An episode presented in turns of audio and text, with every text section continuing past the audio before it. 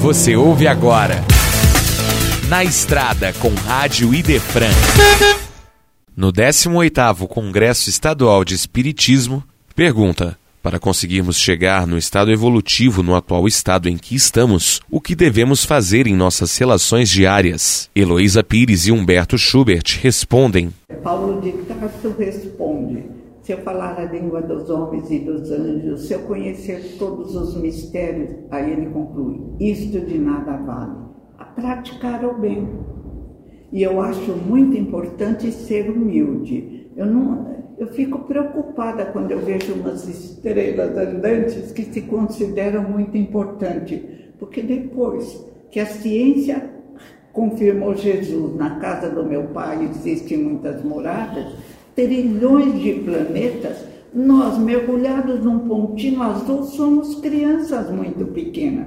Então, acho prática da caridade e humildade. Prática. Amamos Jesus é poesia pura. Eu amo repetir as palavras de Jesus. Mas se não praticar e é difícil praticar, de nada vale. Já melhora um pouquinho, né? Bem. Pois é, nós temos visto no Congresso que a questão passa por preocupações e perguntas filosóficas ancestrais, perenes e imortais. Vão continuar aí pelos próximos milhares de anos, com certeza. Então a gente não pode ter a pretensão de responder a esses questionamentos eternos com uma resposta simples e direta.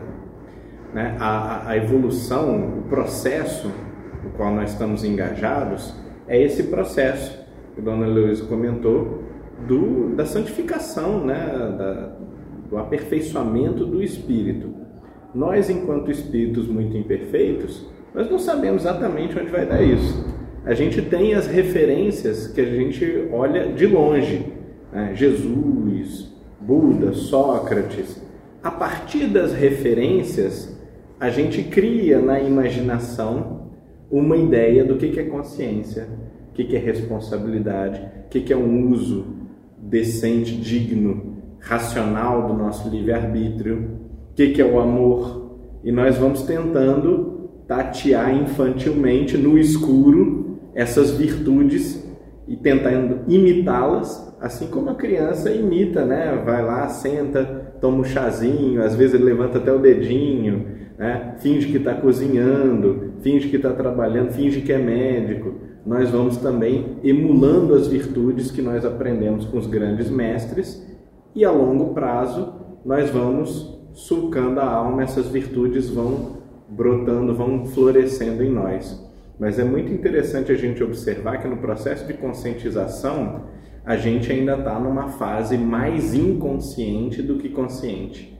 Então, qualquer coisa que a gente diga tentando fechar o assunto é, é muito precário. Esse foi Na Estrada com Rádio Idefran, no 18º Congresso Estadual de Espiritismo.